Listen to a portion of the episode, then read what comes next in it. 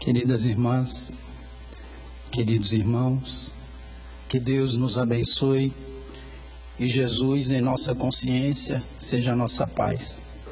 Colhemos esta oportunidade para saudar os amigos também e as amigas, desejando-lhes um feliz ano novo, um ano de grande aprendizado, de prosperidade verdadeira, de fraternidade, amor e paz. Sabendo que numa discussão anterior Jesus havia silenciado os saduceus, os fariseus se reuniram para fechar questão em torno de tentarem provocá-lo por intermédio de uma pergunta. E um deles, um doutor da lei, se aproxima de Jesus e lhe pergunta: Mestre, qual é o maior mandamento da lei? Jesus responde: Amarás o Senhor teu Deus de todo o teu coração, de toda a tua alma, de todo o teu entendimento. Esse é o grande mandamento da lei. Mas há um outro, ou eis um outro, semelhante ou equivalente a este: ama o teu próximo como a ti mesmo.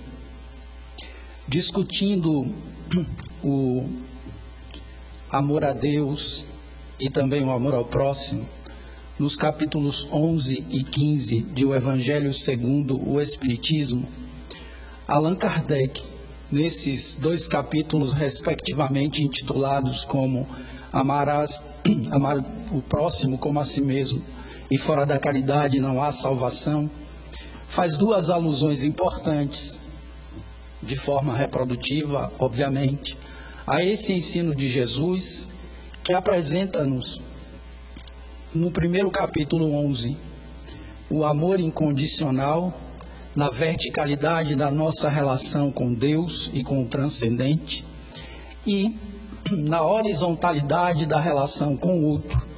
No capítulo Fora da Caridade não há salvação.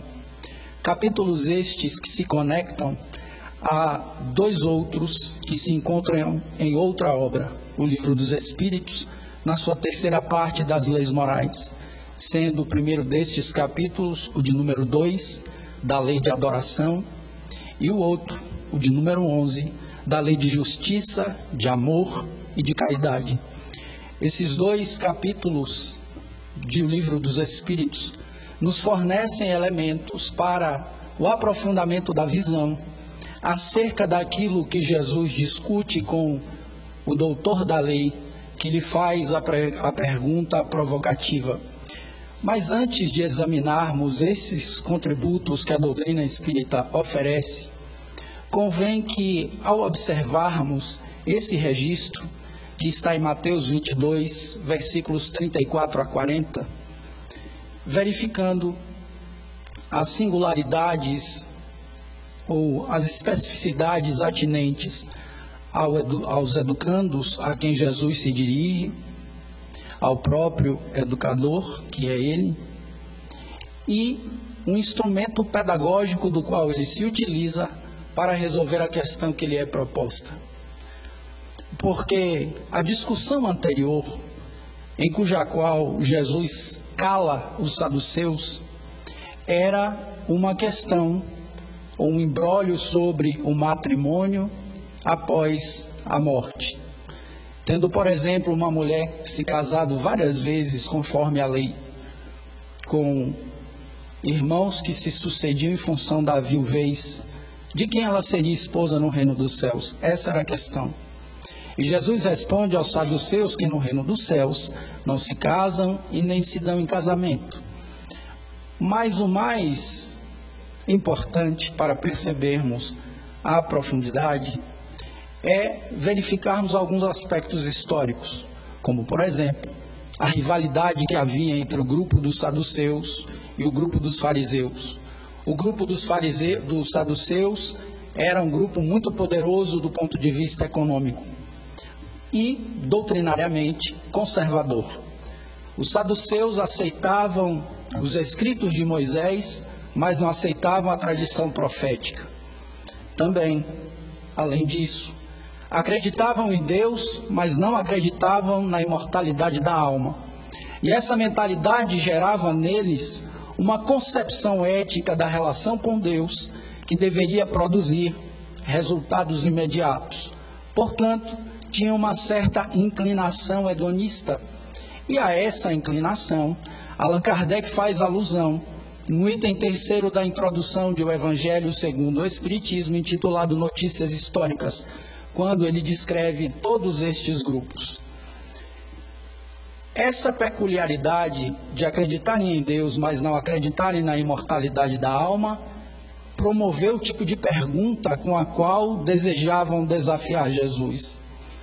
Os fariseus, que souberam desse debate, então resolvem formular, depois de uma reunião, a pergunta que apresentamos introdutoriamente, para saber qual seria a resposta de Jesus a aquele respeito.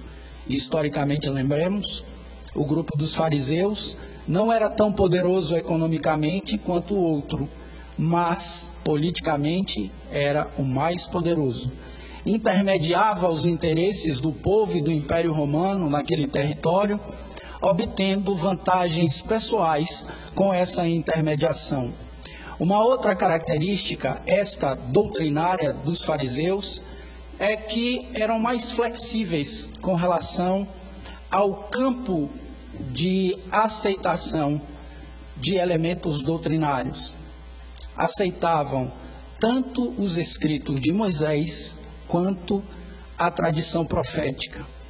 E ao final do que Jesus lhes responde, ele ainda acrescenta: toda a lei e os profetas dependem ou estão dependurados em algumas traduções nesses dois mandamentos.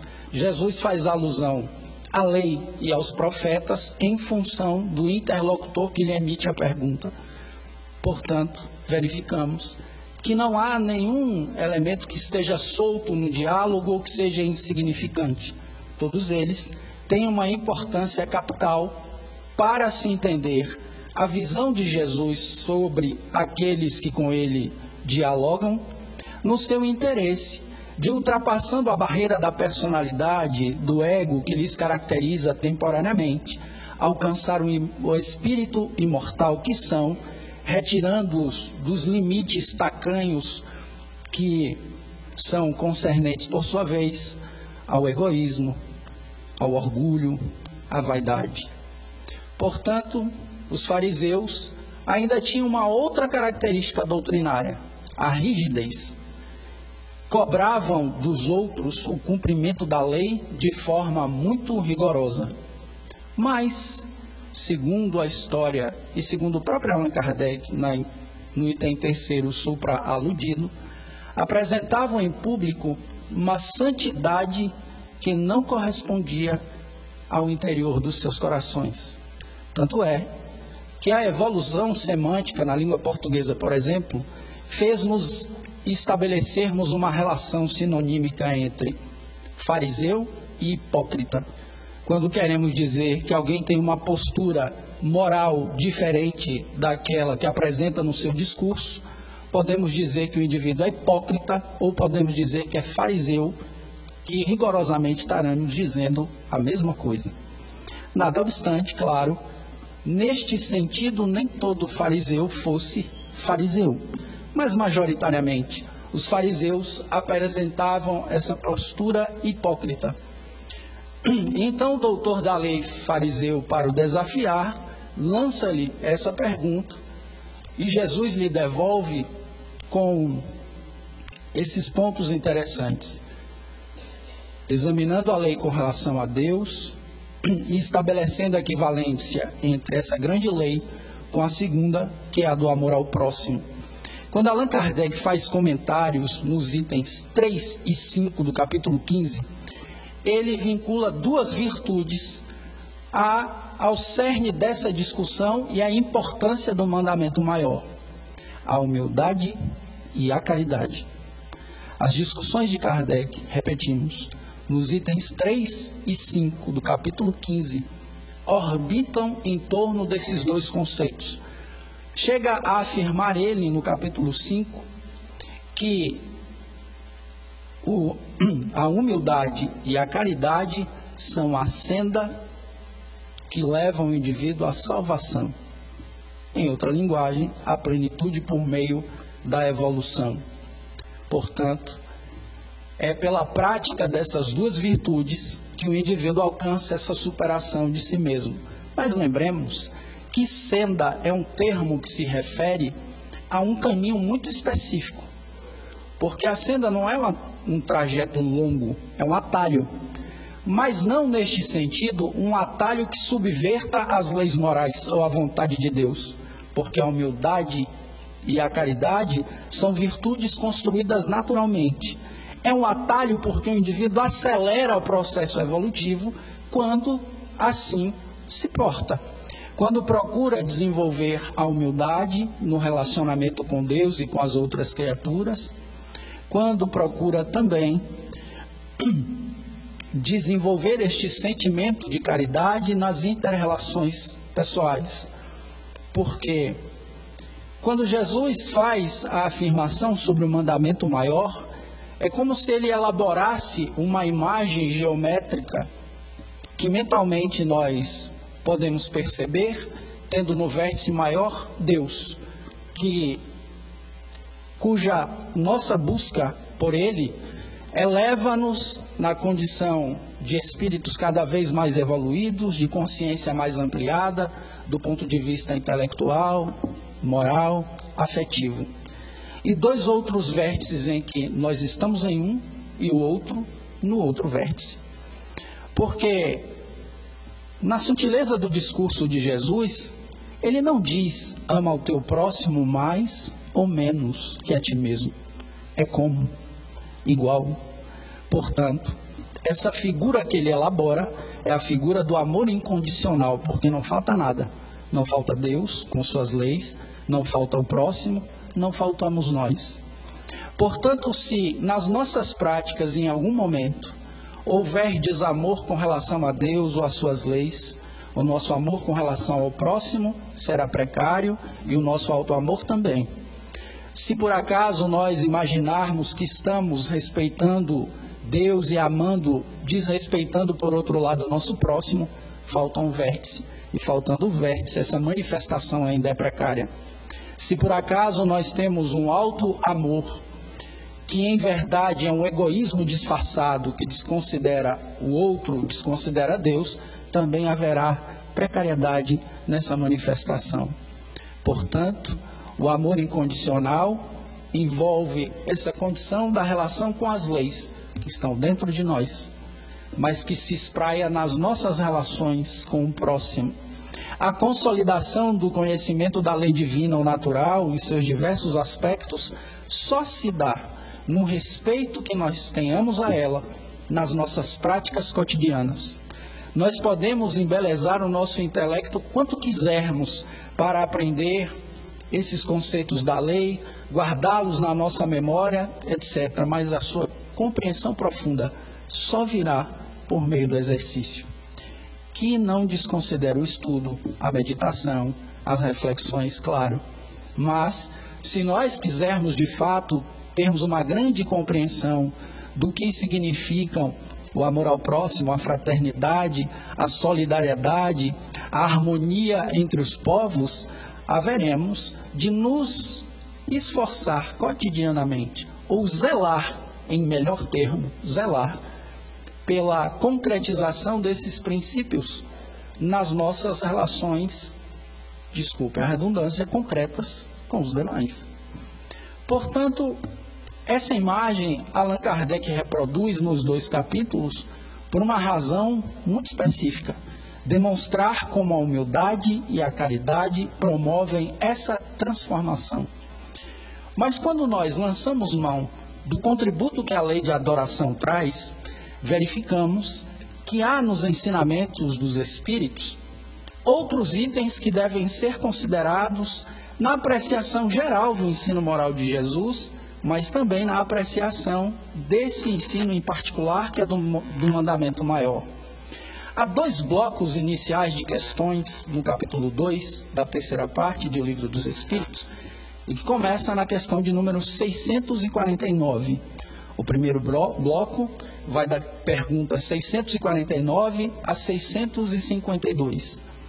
O outro bloco tem duas questões que, de maneira geral, gostaríamos de abordar em seguida, que são as questões 653 e 653A. E a primeira questão que Allan Kardec elabora é, como todas as outras perguntas do livro, muito instigante, propícia para desenvolver a nossa sensibilidade, a nossa atenção sobre a lei de Deus, para consolidar os nossos valores morais. Allan Kardec pergunta de forma simples: em que consiste a adoração? E os espíritos lhe respondem: a adoração consiste na elevação do pensamento a Deus. Pelo pensamento, aproxima de Deus o homem a sua alma. Mas alguém há de se perguntar como essa elevação ocorre? E uma resposta mais imediata seria por meio da prece, que é uma transmissão do pensamento. Mas não só, porque se nós nos lembrarmos dos escritos de Leon Denis, na terceira parte das potências da alma do livro Problema do Ser, do Destino e da Dor, verificaremos que ele diz que a melhor maneira de elevar o pensamento e dilatá-lo é examinar as grandes questões da existência. Não necessariamente Leon Denis está fazendo alusão às grandes escolas da filosofia, nada obstante elas sejam muito importantes mas ao, ao hábito que qualquer um de nós pode desenvolver e que as crianças têm muito latente de filosofar, pensar sobre a vida, pensar sobre a nossa origem, sobre o nosso destino, sobre a nossa essência ou natureza, sobre por que nós estabelecemos relação com determinadas pessoas de perfil específico e temos antipatia por outras, porque temos relação de apatia, simpatia ou empatia, gerando reciprocidade ou irreciprocidade quando lidamos com pessoas resolvendo dilemas morais, resolvendo as questões da vida diária. Essas são algumas questões que ganham mais peso, mais volume, maior profundidade quando nós pensamos que na intimidade de cada fenômeno natural está o carimbo do Criador, a sua presença as relações sociais alterariam-se, se alterariam de maneira drástica se nós já tivéssemos introjetado profundamente esta ideia. Porque nós conseguiríamos, com essa concepção de Deus guardada na intimidade do coração, enxergar em qualquer criatura, de qualquer extrato social, de qualquer etnia ou raça, de qualquer cultura, de qualquer religião, a presença do mesmo Pai do mesmo Criador, porque todos nós somos filhos do mesmo amor e herdeiros do mesmo coração, independentemente da nossa percepção estar distorcida pelas manifestações egoístas, orgulhosas e vaidosas da nossa condição transitória, não da nossa natureza, porque a natureza do Espírito é luz, é amor. Então, elevar o pensamento a Deus é algo que se pode fazer em qualquer momento, mas também na prece. E às vezes nós discutimos acerca da prece questões que são irrelevantes, porque elas estão no campo da forma. Há pessoas que, concitadas a realizar uma prece, recuam porque têm medo de não apresentarem frases bem concatenadas, uma lógica de pensamento. Isso não é relevante. Mas discutir também a simplicidade da prece ao dizer que uma fala um pouco mais rebuscada está desconectada de Deus também não faz o menor sentido, porque seria a mesma coisa que dizer que uma pessoa é vaidosa necessariamente em função do carro importado que tem, da sua mansão, etc. E a vaidade, assim como a humildade, são coisas que acontecem do coração para dentro e não para fora. Ainda que o comportamento de uma pessoa seja vaidoso, ao nosso olhar, é uma grande leviandade de nossa parte estabelecer julgamento a partir desses signos exteriores. Jesus já nos disse há mais de dois mil anos: não julgueis, para não ser julgados. Porque conforme julgares, sereis julgados. E com a mesma medida com que medirdes, vos hão de medir a vós também. Então as aparências geram, é bem verdade, os atritos da convivência humana, mas se o nosso interesse for amoroso, o nosso pensamento se elevará ao Criador e ele cuidará de sanear essas dificuldades que nos afastam, estabelecendo o vínculo entre nós. Porque o que vai importar no final das contas é aquilo que, é, que corresponde à nossa essência. E ninguém é capaz, no nível evolutivo que nós temos, de compreender profundamente a essência de outra pessoa em cinco minutos de conversa. Ouvindo alguém ou interagindo com alguém durante uma semana, às vezes a compreensão melhor que nós podemos conseguir de alguém leva uma vida e essa compreensão ainda será precária, considerando o oceano de aprendizado ou a bagagem de aprendizado que essa criatura traz no, na consciência de espírito, que é incomensurável para nós. Portanto, a primeira questão que Allan Kardec formula é esta. Gostaríamos de fazer um adendo, porque nos lembramos de outro elemento importante. Muitas vezes, quando nós estamos perturbados por algumas questões emocionais, por dilemas éticos, etc., nós recuamos ou declinamos da oportunidade de fazer a prece e dialogar com Deus por vergonha. Mas se no relacionamento com o nosso pai, com a nossa mãe, no momento em que nós precisamos de apoio e a educação foi pautada no diálogo, nós nunca nos furtaremos a apresentar o nosso coração culpado a eles. Se o pai e a mãe terrenos podem ter piedade de nós, quanto mais Deus. Excederia a justiça de Deus a nossa? Então isso não é uma justificativa, embora explique alguns fenômenos, como aquele descrito por Shakespeare na obra Hamlet, quando o rei Cláudio, que mata o seu irmão para ficar com o reino, se sente tão culpado e essa culpa aumenta de acordo com as instigações que Hamlet vai provocando no meio para que ele revele a sua culpa a todos, que num determinado momento, num ato da peça, ele diz: Minhas palavras voam, mas meus pensamentos não. Sem os meus pensamentos, minhas palavras para o céu não vão. Ele se sente tão culpado que o seu pensamento não ultrapassa o teto do ego. Nós verificamos a mesma coisa na parábola do fariseu e do publicano que entram no templo para orar. Jesus classifica o fariseu cheio de si como classifica não, descreve como alguém que ora de si para consigo mesmo. Ele não ora para Deus, ele, olha para, ele ora para si. Ele usa Deus como pretexto para se elogiar, porque ele diz: Graças te dou, meu Deus, porque não sou como os outros homens, roubadores, adúlteros e injustos. E aponta ainda para o outro, nem como esse fariseu. Ou seja, para ele, a verdade da presença de Deus em sua consciência é irrelevante. Ele não quer saber quais são as suas reais virtudes e os seus vícios que ele precisa corrigir. Ele apenas quer se autoelogiar comparando-se aos demais.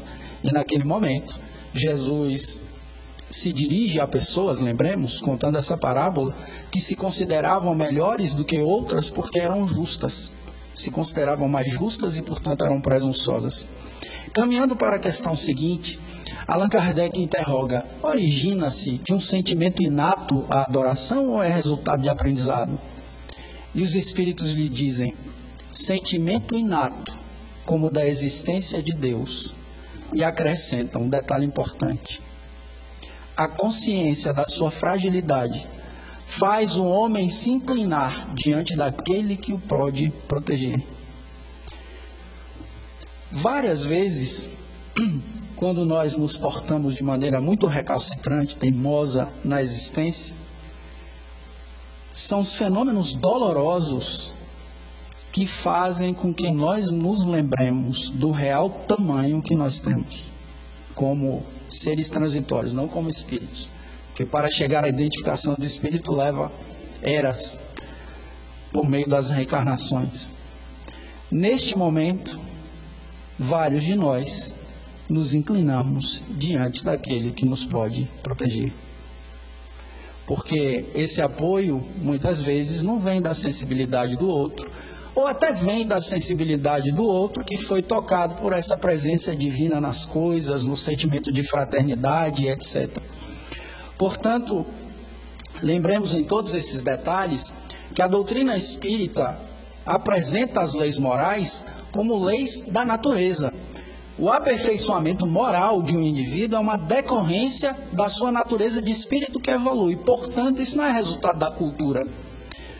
Várias questões de Kardec serão formuladas neste intento, lá nas leis morais, tentando saber se aquelas leis são resultado de ensino ou se elas são fenômenos naturais. Em todas ele vai receber a mesma resposta. A lei é natural, a lei de sociedade é uma decorrência da natureza. Existe uma diferença entre a concepção humana de progresso e a concepção divina. A mesma coisa com relação à concepção de fé humana e fé divina.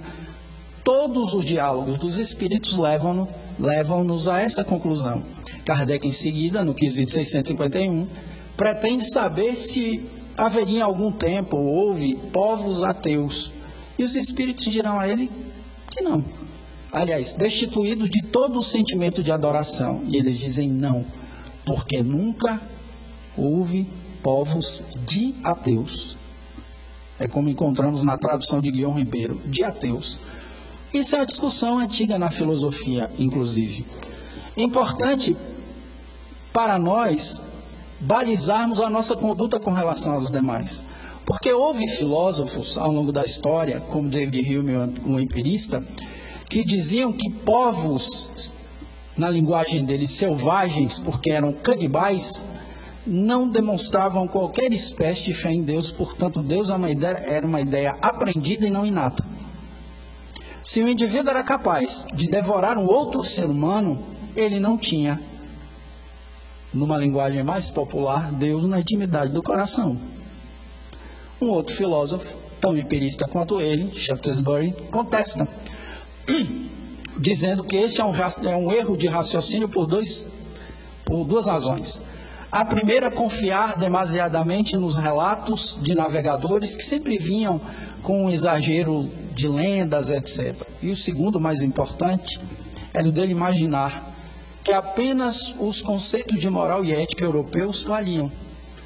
E às vezes é isso que passa pela nossa cabeça quando lidamos com os outros e imaginamos por exemplo, que a nossa concepção religiosa é melhor que a do outro e deve ser tratada com supremacia. Se possível, a do outro desaparecer, ainda melhor. A mesma coisa vale para todas as outras concepções de economia, política, organização social, quando nós não queremos ou nos recusamos terminantemente a discutir com aqueles ou conversar com, as, com aqueles que pensam diferentemente de nós. Essa postura arrogante demonstra um afastamento de um, do exercício de um elemento essencial do espírito, que é a inteligência. Todos os espíritos, sem exceção, essa definição está no quesito 76 do Livro dos Espíritos, tem inteligência como traço. Quando nós não queremos ouvir, não dialogamos educadamente, não adotamos a serenidade para lidar com esses problemas das interrelações sociais, quando queremos que o outro desapareça, quando achamos que a outra religião do sujeito tem